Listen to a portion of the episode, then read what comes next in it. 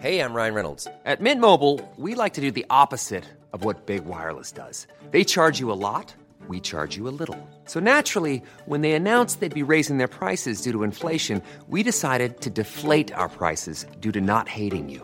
That's right. We're cutting the price of Mint Unlimited from $30 a month to just $15 a month. Give it a try at mintmobile.com slash switch. $45 upfront for three months plus taxes and fees. Promo rate for new customers for limited time. Unlimited more than 40 gigabytes per month. Slows. Full terms at mintmobile.com.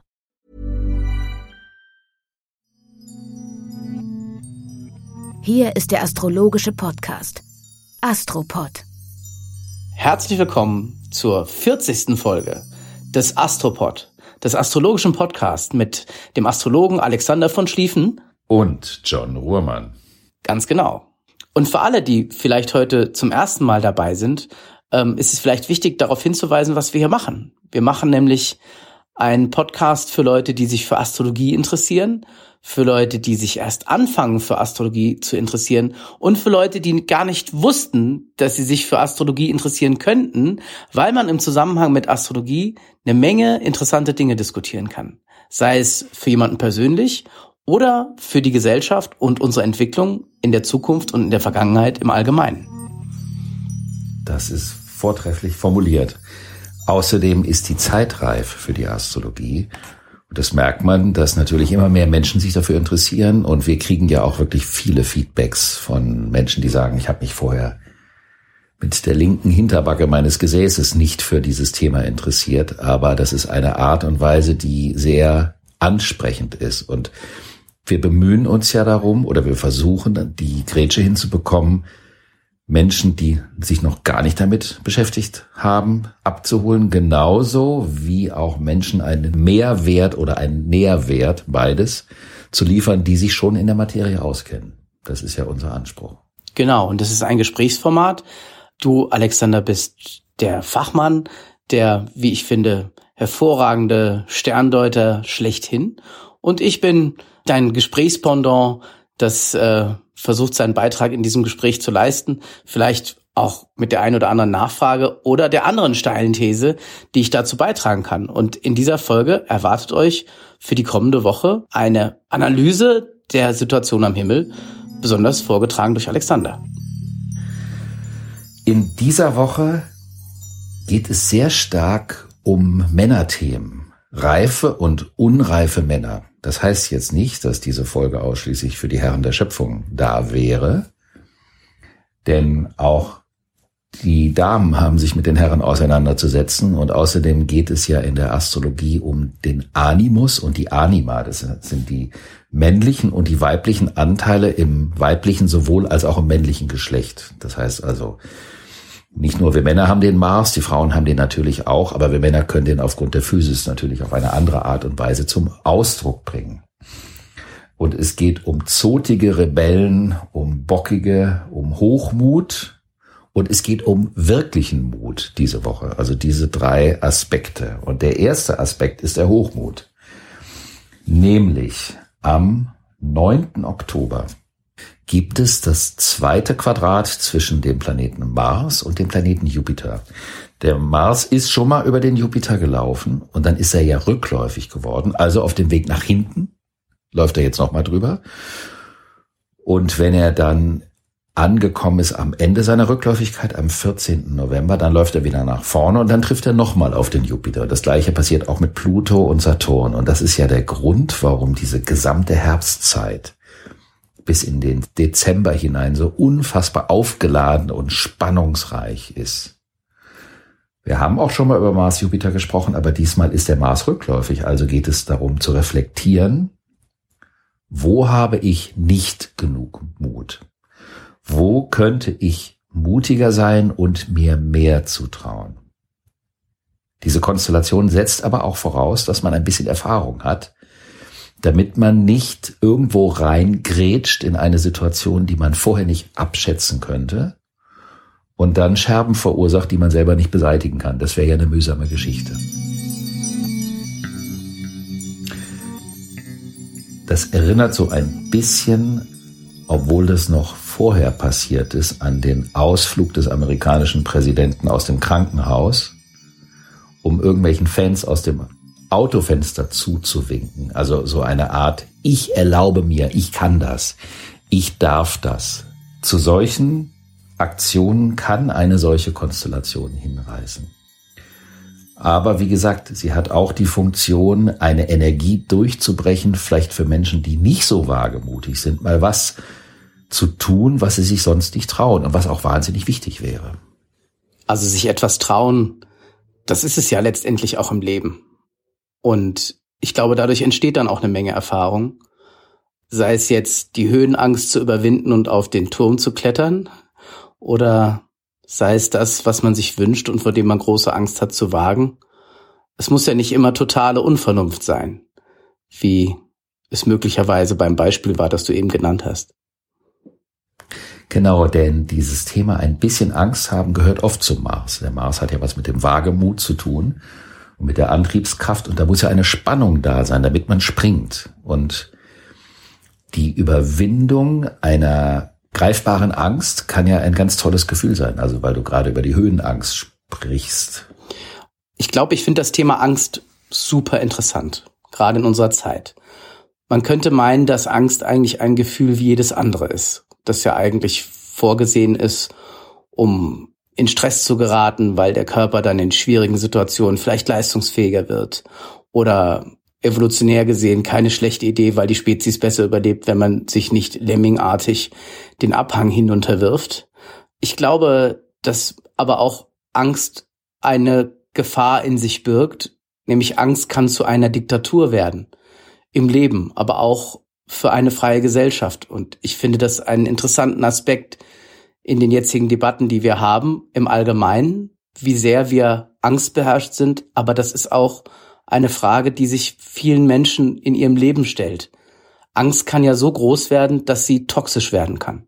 Das ist vor allen Dingen dann der Fall, wenn die Angst sich aus der Unmittelbarkeit des Handelns zurückgezogen hat.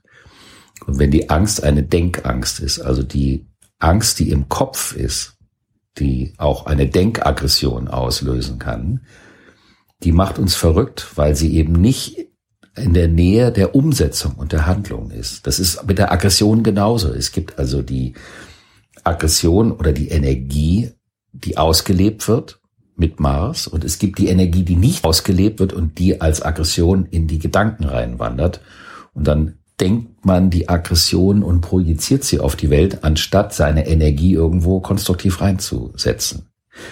Was übrigens eine Überleitung sein könnte zu dem nächsten spannenden Aspekt, am 13. Oktober haben wir eine Opposition zwischen Sonne und Mars. Und das ist ein total spannender Aspekt. Weil der Mars ist der junge, ungestüme, der Stenzer, der nach vorne drängt, der Jüngling, der, der Tarzan, sagen wir mal so. Und die Sonne ist der reife Mann. Und dann wäre als dritter Teil in einer männlichen Entwicklung, der jetzt in dieser Woche aber nicht astrologisch dran ist, wäre der Saturn. Das ist nämlich dann der weise Mann. Also kann man im Sinne eines Archetypus, also eines Urbilds der männlichen Entwicklung sprechen vom jungen Mars, von der in die Verantwortung tretenden Sonne und vom weisen Saturn. Es gibt ein tolles Gemälde, das hatten wir auch schon mal von Tizian, die drei Lebensalter. Jugend, Reife und Alter. Und der Übergang vom Mars zur Sonne ist unheimlich wichtig. Das ist also der Mann, der am Anfang, wenn der Junge ist, überall hinrennen muss, alles ausprobieren muss, überall seine Nase reinstecken muss, provozieren muss, um eine Reaktion zu bekommen, um auch ein Gefühl für seine Grenzen zu bekommen, ein Gefühl für seine Kraft, aber auch für seinen Wunsch nach Omnipotenz zu bekommen und darüber eine Grenze zu erfahren. Und die Sonne ist der Moment, in der der junge Mann anfängt, Verantwortung zu übernehmen und durch die Verantwortung auch anfängt, sich reflektieren zu müssen. Auch sein Umgang mit der Energie, denn in dem Moment, wo der Mann vom Mars zur Sonne wird, muss er mit seiner Art des Umgangs mit dieser marsischen Energie natürlich reflektieren und kann mit der auch nicht mehr so ungestüm umgehen. Und wenn es einen Spannungsaspekt zwischen Sonne und Mars gibt, das ist also in diesem Fall eine Opposition, das ist wie ein Vollmond, die stehen sich gegenüber. Dadurch sind die Energien so aufgewühlt wie bei einem Vollmond. Dann steht sich also ein Trieb, eine Triebenergie und die verantwortliche Entscheidung, die stehen in einer Hochspannung zueinander. Und das kann dazu führen, dass man das Bedürfnis hat, man muss mal um sich schlagen. Und das kann zum Beispiel für ältere Herren bedeuten, dass sie, wenn sie zu verhalten waren, dass sie schon mal auf den Tisch hauen können, wenn es angemessen ist. Aber für die jüngeren Kandidaten bedeutet das, dass sie aufpassen müssen, dass sie ihre Autoritätskonflikte nicht auf jeden Schaffner, jeden Busfahrer, jeden Polizisten oder jeden Beamten projizieren. Denn das, was natürlich ärgerlich ist, ist, dass für den jüngeren Menschen der Ältere immer auch eine Grenze seiner Ausdrucksform ist. Also ist es eine spannende Spannung, an der jeder in seiner Altersphase, in der er sich gerade befindet, auch einen enormen Reifungsprozess durchmachen kann. Aber es ist eben stark Strom unterwegs in den Tagen. Zwei Tage davor bis zwei, drei Tage danach wird man das also in der Luft als Schwingung merken. Es kann auch dazu führen, dass Frauen sich bemüßigt fühlen, sich weniger eingeengt oder einengen zu lassen vom männlichen Geschlecht und gerne mal den Ellbogen zeigen. Und auch wenn das angemessen ist, kann man diese Energie für sowas, wenn es überfällig ist, auch durchaus nutzen. Also es, ich glaube, es bedarf ja immer solcher Energiestöße ins System und ob jetzt das Junge das Alte hinterfragt oder umgekehrt, das gehört, glaube ich, zur allgemeinen Gemengelage der Realität dazu. Und es gibt äh, gerade ähm, ein interessantes Buch, das in Frankreich erschienen ist und jetzt auch in äh, Deutschland kommen wird. Und äh, zwar heißt das Ich hasse alle Männer von einer Autorin namens Pauline Harmonge, wird in Deutsch bald erscheinen bei Rowold. Und das sorgt natürlich für extreme Empörung, weil es eine extreme Aussage ist. Aber vielleicht gehören diese extremen Aussagen manchmal dazu. Wir müssen halt aber trotzdem unseren Blick schärfen, finde ich, für extreme Aussagen, damit sie nicht die Debatte zerstören. Das haben wir hier ganz oft. Und mir ist das wichtig. Und das hatten wir ja auch eben mit der Angst, dass zu viel Angst auch schädlich ist und toxisch ist. Ich habe eine Frage noch, damit ich das mit der Astrologie richtig verstehe. Weil ich bin ja der Laie und ähm, vielleicht kann ich so auch anderen, die sich das fragen, weiterhelfen. Du hast jetzt gesagt, Mars steht in Opposition zur Sonne. Und in unserem heliozentrischen System steht doch nahezu alles immer in der Opposition zur Sonne. Oder wie erklärt sich das astrologisch? Das ist äh, wunderbar, dass du einlädst, da das mal runterzubrechen. In Opposition zur Sonne heißt vom Standpunkt der Erde aus gesehen. Das heißt also, die Erde ist genau zwischen Sonne und Mars so wie bei Vollmond der Mond auf der einen Seite der Erde und die Sonne auf der anderen Seite der Erde ist. Und das meint eine Opposition, also immer geozentrisch vom Standpunkt der Erde aus betrachtet. Wunderbar. Und das bedeutet natürlich, dass dann auch, wenn wir von einer Kräfteidee ausgehen, wir natürlich in Mitte dieser Opposition stehen. Wenn auch nicht in arithmetischer Mitte, aber eben genau in dieser Linie stehen. Interessant. Super. Ja. Danke. Die nächste Geschichte. Am 14. Oktober wird der Merkur im Skorpion rückläufig. Also eins der populärsten Populärphänomene der Astrologie. Mercury Retrograde. Du darfst keine Verträge unterzeichnen, du darfst dir kein Handy kaufen, keine Waschmaschine, diese Geschichte, wo alle sagen, oha, jetzt müssen wir aufpassen. Das darf man ruhig ein bisschen differenzierter betrachten. Es ist immer eine Phase der Revision dessen, was man vorher versucht hat zu durchdringen, zu erforschen und herauszubekommen. Und da der Merkur im Skorpion so etwas ist wie so ein kleiner Wahrheitssucher, kann das also sein, dass wir mit den Gedanken hinsichtlich der Suche nach der Wahrheit auf einer Fährte waren, die vielleicht nur teilrichtig ist und zum Teil zu sehr gedanklich ist, also das heißt, der Logik der Gedanken folgt und doch noch andere intuitive und emotionale Aspekte mit in Betracht gezogen werden sollten, damit man auf der Fährte langfristig bleiben kann und dann im Endeffekt auch zu einem Ziel kommen kann. So würde ich den rückläufigen Merkur eher deuten, besonders in diesem Fall. Hey, Dave. Yeah, Randy. Since we founded Bombus, we've always said our socks, underwear, and T shirts are super soft. Any new ideas? Maybe sublimely soft. Or disgustingly cozy? Wait, what? I got it. Bombas. Absurdly comfortable essentials for yourself And for those facing homelessness. because one purchased equals one donated. Wow, did we just write an ad? Yes. Bombas. Big comfort for everyone. Go to bombas.com slash ACAST and use code ACAST for 20% off your first purchase. Am 15. Oktober haben wir einen spannenden Aspekt, den ich persönlich sehr mag. Eine Spannung, ein Quadrat nennt man das, ein Winkel von 90 Grad zwischen Sonne und Pluto. Es gibt einen Unterschied in der Astrologie. Ich wage das jetzt mal.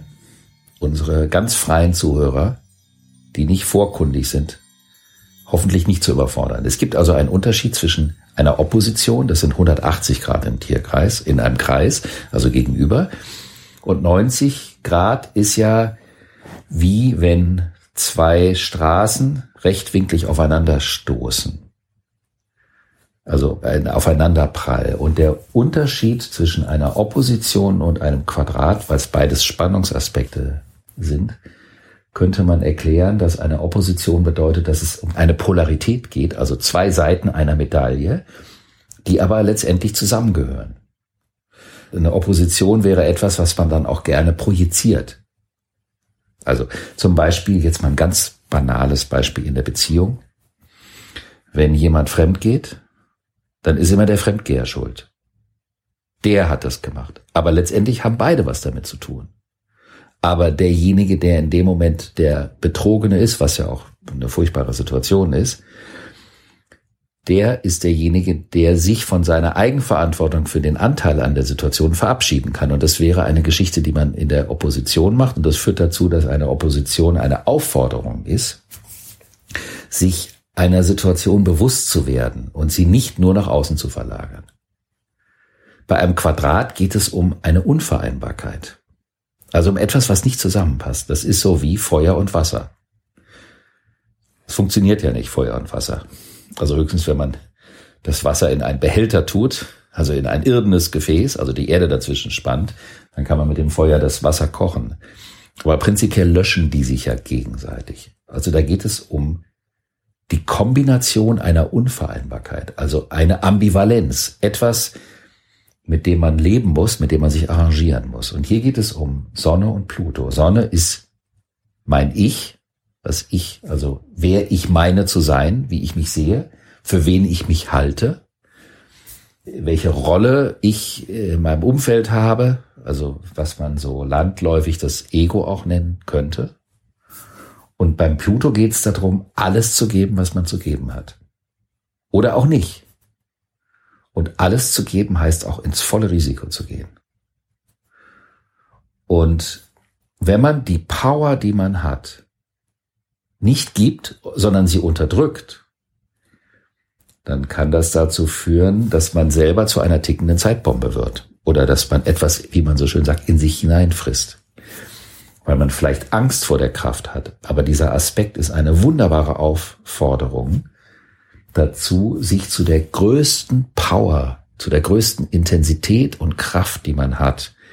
Wenn es also auch darum geht, sich einer zwischenmenschlichen Situation, einer Beziehung oder auch einem Thema, was ja auch eine Beziehung ist, hinzugeben und alles zu geben. Weil man damit natürlich auf eine neue Ebene mit dem Thema kommt, wenn man sich wirklich einlässt auf ein Thema. Diese Formulierung, die du gewählt hast, ähm, die ist ja auffällig. Also wenn sich etwas über 90 Grad überkreuzt, dann liegt man mit etwas überkreuz miteinander. Und deswegen ist es unvereinbar. Da hat ja die deutsche Sprache wie immer schon ein wunderbares Bild dafür gefunden, eine, eine schöne Sprachanalogie. Was ich sagen will zu diesen beiden Polaritäten in der Opposition zueinander, das ist übrigens im Leben, finde ich, immer eine total wichtige Rolle. Im Leben eines Managers sowieso, weil äh, es gibt da auch verschiedene Theorien zum Managing Polarities. Du kannst entweder innovativ sein oder äh, dich um dein bestehendes Geschäft kümmern. Aber für viele Unternehmen geht es darum, eben hier zum Beispiel eine neue Mitte zu finden. Aber manchmal vielleicht innovativer zu sein, um ein Stück voranzukommen. Also mit Polaritäten und Unvereinbarkeiten umzugehen, ist irrsinnig wichtig im Leben wie im Geschäftsleben, aber manchmal muss man auch herausfinden, ob man überhaupt über quer liegt. Ja, scheinbar liegt man ja in dem Bild der Treue der Beziehung, die du gesagt hast, quer miteinander und das hat überhaupt nichts miteinander zu tun. Aber du hast ja fairerweise mitgegeben, dass es eben genauso nicht ist, weil vielleicht etwas gefehlt hat oder etwas nicht gestimmt hat, weil man das eben nicht richtig gemanagt hat, diese Situation. Und daraus ist vielleicht eine große Unehrlichkeit entstanden, die die gemeinsame Geschichte, sei es jetzt ein Business oder sei es eine Beziehung, nicht mehr ordentlich fortführen kann miteinander. Das fällt mir so dazu ein, zu dem, was du gesagt hast das passt auch wie die Faust aufs Auge, äh, um die es bei diesem Aspekt auch geht, nämlich was fehlt. Was fehlt für die totale Intensität, für die totale Hingabe? Wo ist etwas, wo ich selber nicht das bringe, was ich noch bringen kann, damit es stimmig ist? Da kann man also bei diesem Aspekt am 15., aber die wirken ja immer ein paar Tage vor und nach, sich also fragen, wo fehlt bei mir was? Oder wo ist in der Beziehung etwas, was fehlt, was korrigiert werden muss oder vielleicht auch nicht korrigiert werden kann? Wo man dann überkreuzt ist und bleibt. Das ist ja auch dann in Ordnung. Es geht nur darum, dass das in die Sichtbarkeit kommt und dass man daraus Konsequenzen ziehen kann.